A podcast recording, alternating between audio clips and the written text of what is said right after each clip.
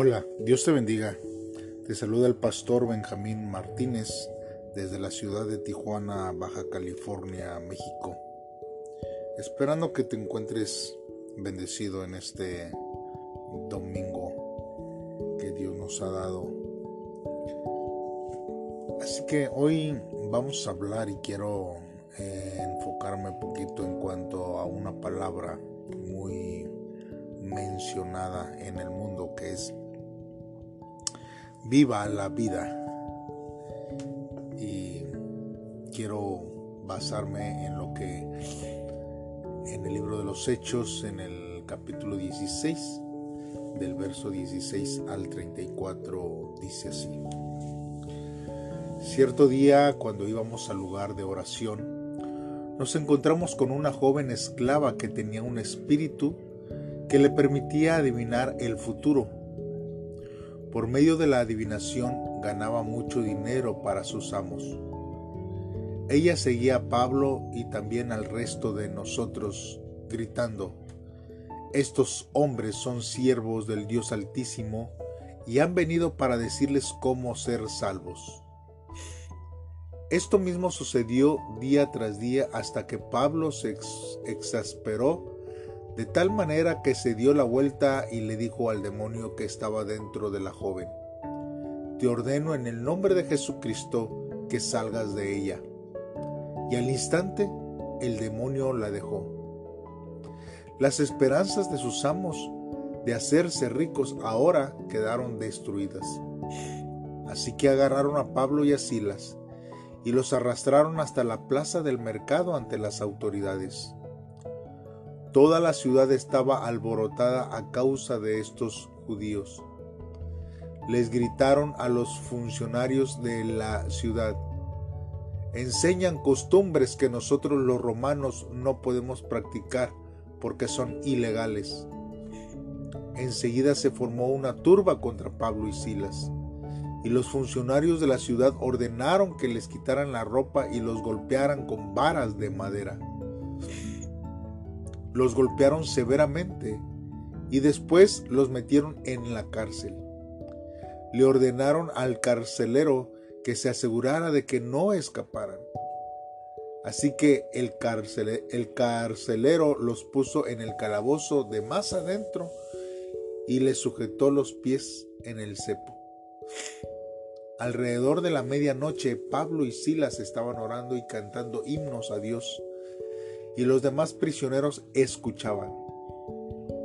De repente hubo un gran terremoto y la cárcel se sacudió hasta sus cimientos.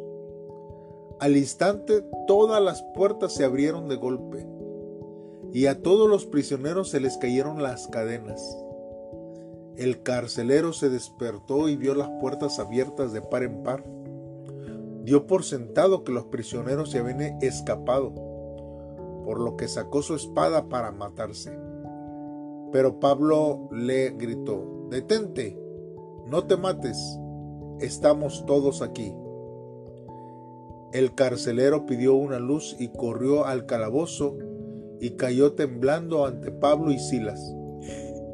Después lo sacó y les preguntó, Señores, ¿qué debo hacer para ser salvo? Ellos le contestaron, Cree en el Señor Jesús y serás salvo, junto con todos los de tu casa.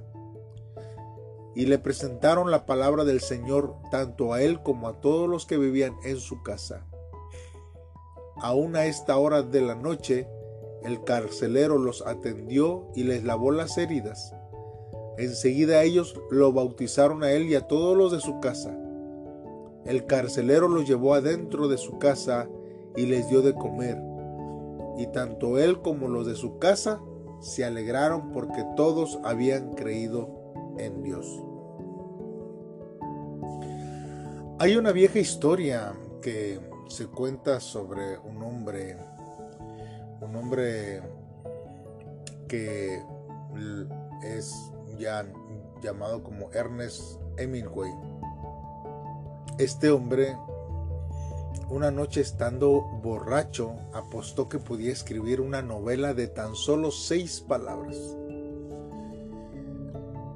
Y mucha gente pues no lo tomó en, en, serio y quizás le dio risa como usted y a mí nos ha dado.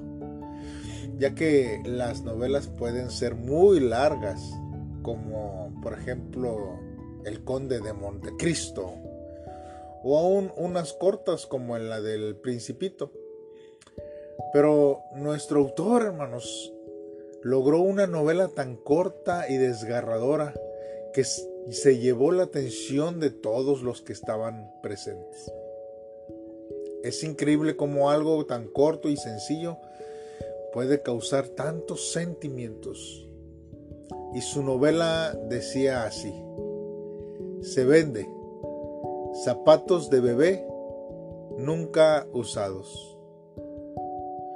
Sinceramente, es imposible evitar sentir algún tipo de escalofrío o sentimiento que nos, que nos puede dar al escuchar estas palabras o para alguien que haya pasado esta situación.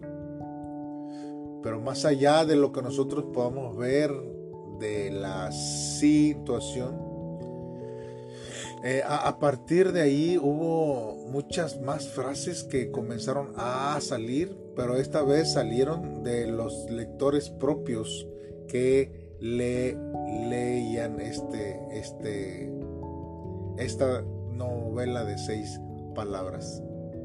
Así que hubo más novelas de seis palabras y quiero que oigas algunas de ellas.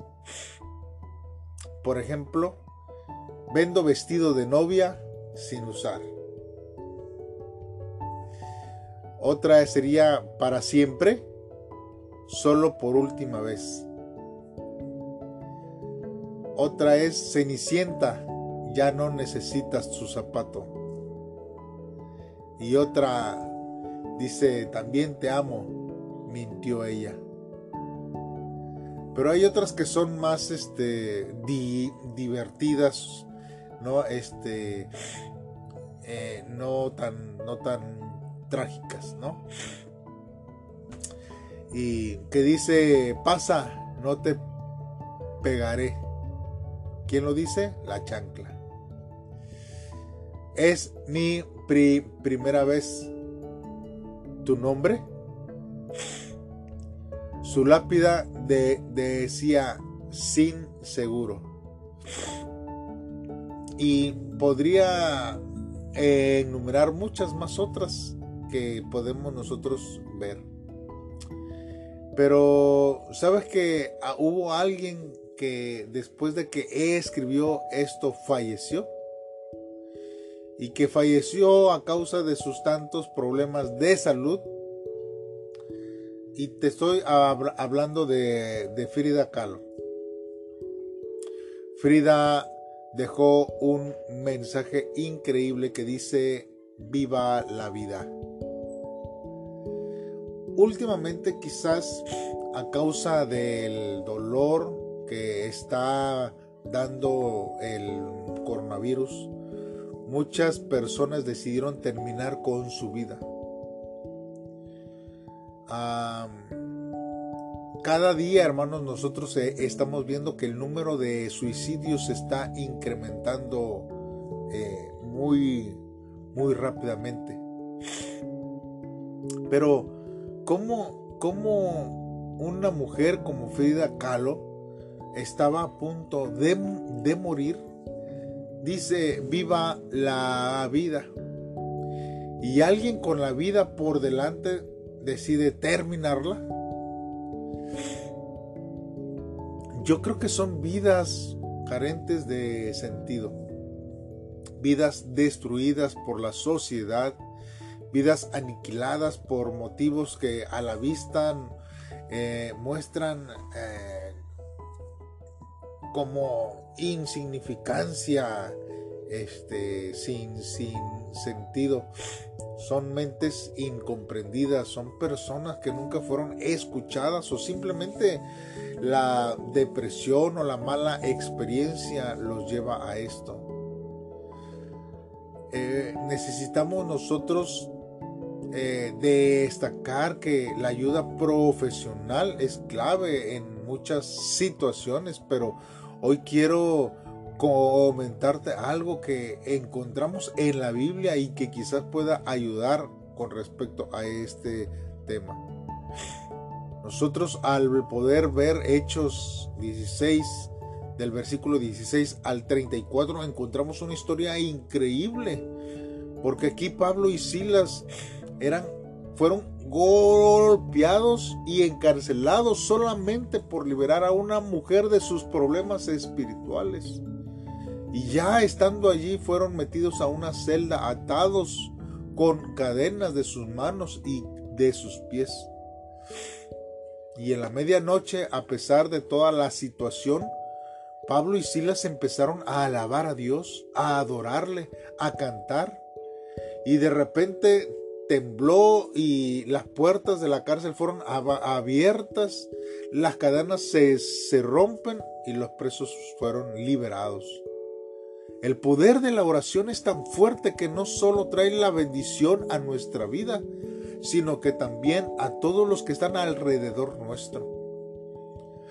A lo mejor podríamos decir que este es un gran milagro, pero yo quiero que continuemos viendo lo que vimos en esta lectura de la Biblia, porque dice que cuando el guardia que era romano ve esta situación, dice que desfunda su espada y decide quitarse la vida.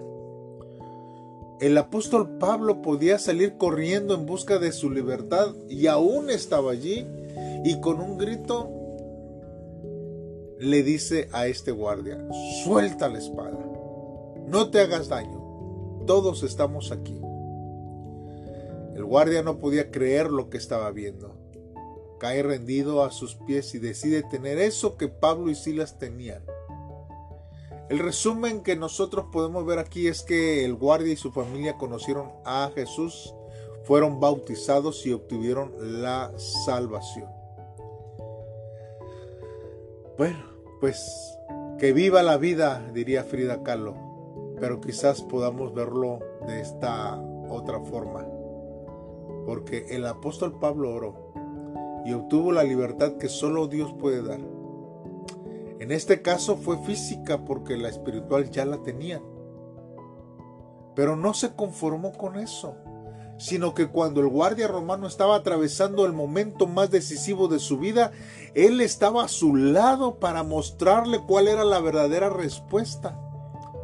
Y como resultado más grande fue que hubo más gente que salió ilesa y, y también su familia pudo ser alcanzada.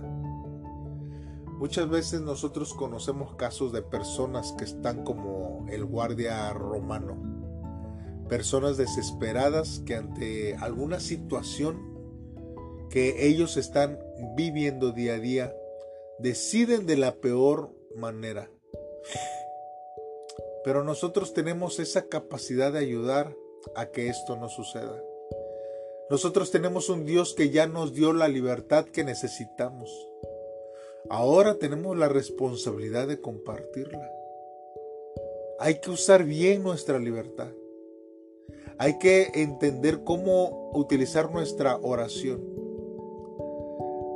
Necesitamos usar para bien la situación que nosotros tenemos enfrente, que Dios nos ha puesto. No hay que salir corriendo. Quizás nosotros no podamos cambiar al mundo, pero sí podemos cambiar el mundo de muchas personas. Y dime este día, ¿cómo puedes cambiar el mundo hoy? Dios te lo ha puesto en sus manos. Y yo te invito para que en este día, si tienes la posibilidad de ayudar a alguien, de cambiar la forma de pensar de alguien, y no porque tú seas alguien, sino porque Dios está obrando en, en ti, hazlo en este día. Dios te bendiga y espero que haya sido de bendición este devocional. Saludos. Bye.